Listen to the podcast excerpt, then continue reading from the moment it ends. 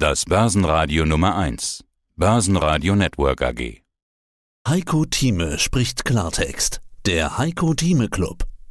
Heiko Thieme, globale Anlagestratege.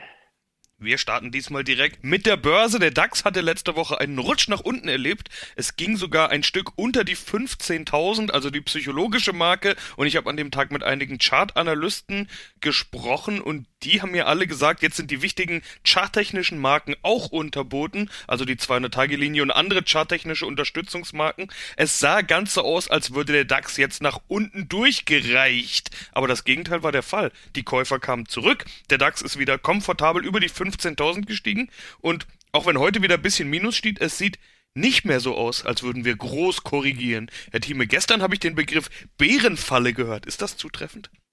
Nicht unbedingt. Das kann man immer erst im Nachhinein feststellen. Also meines Erachtens ist es noch lange nicht vorüber, dass die 15.000 Marke mehrfach getestet wird. Ich halte auch daran fest, dass es eine Möglichkeit gibt, dass wir tatsächlich in eine echte Korrektur einmünden.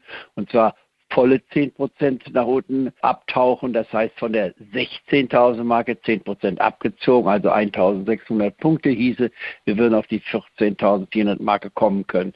Im Extremfalle vielleicht sogar 14.000. Um es einfacher zu machen, zwischen 14.000 und 16.000 spielt sich bisher meines Erachtens die Börsenrichtung ab. Ein Ausbruch über die 16.000 Marke nachhaltig, das heißt also nicht 16.100, wir waren ja schon bei 16.030 oder 40 gewesen, während der Börsensitzung noch nie auf Schlusskursbasis haben wir die 16.000 Marke genommen, aber ein nachhaltiges Überschreiten, sprich sagen wir mal 17.000 schließe ich absolut aus bis zum Jahresende. Deswegen also 14.000 bis 16.000 ist die jetzige Gangart. Wenn wir den aktuellen Preis uns angucken, sind wir bei 15.200.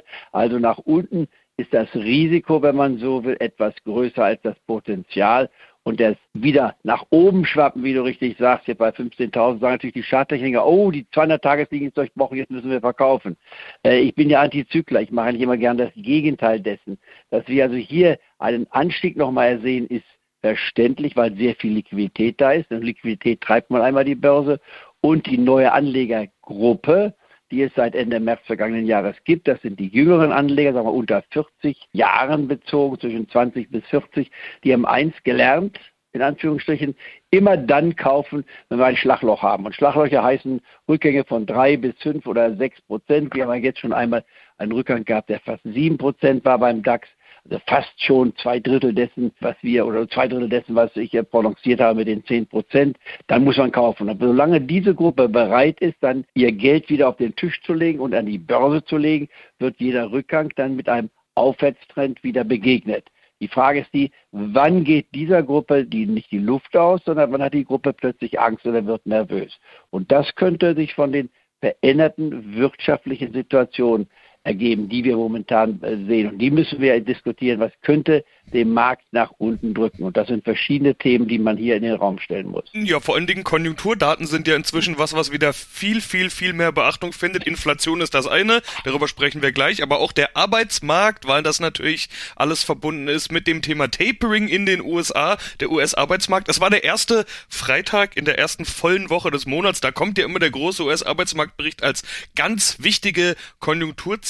Man war von 500.000 neu geschaffenen Stellen ausgegangen hat gesagt, wenn der Notenbank noch was dazwischen kommen könnte, dann wären das ganz schwache Zahlen beim US-Arbeitsmarkt. Ja, und geworden sind es nicht mal 200.000, sogar unter 200.000, 194.000 neue Stellen. Dafür ist die Arbeitslosenquote aber auf Jahrestief, also irgendwie widersprüchlich. Angeblich wurde der Vormonat stark angepasst, sodass ich sogar Stimmen gehört habe, die gesagt haben, eigentlich ist dieser Arbeitsmarktbericht diesmal komplett unbrauchbar. Wie siehst du es, schwach oder doch nicht? Sie hörten einen Ausschnitt aus dem aktuellen Heiko Thieme Club. Das ganze Interview können Sie als Clubmitglied hören. Werden Sie Clubmitglied im Heiko Thieme Club, um erfolgreicher an der Börse zu handeln. Mehr dazu klicken Sie auf den untenstehenden Link.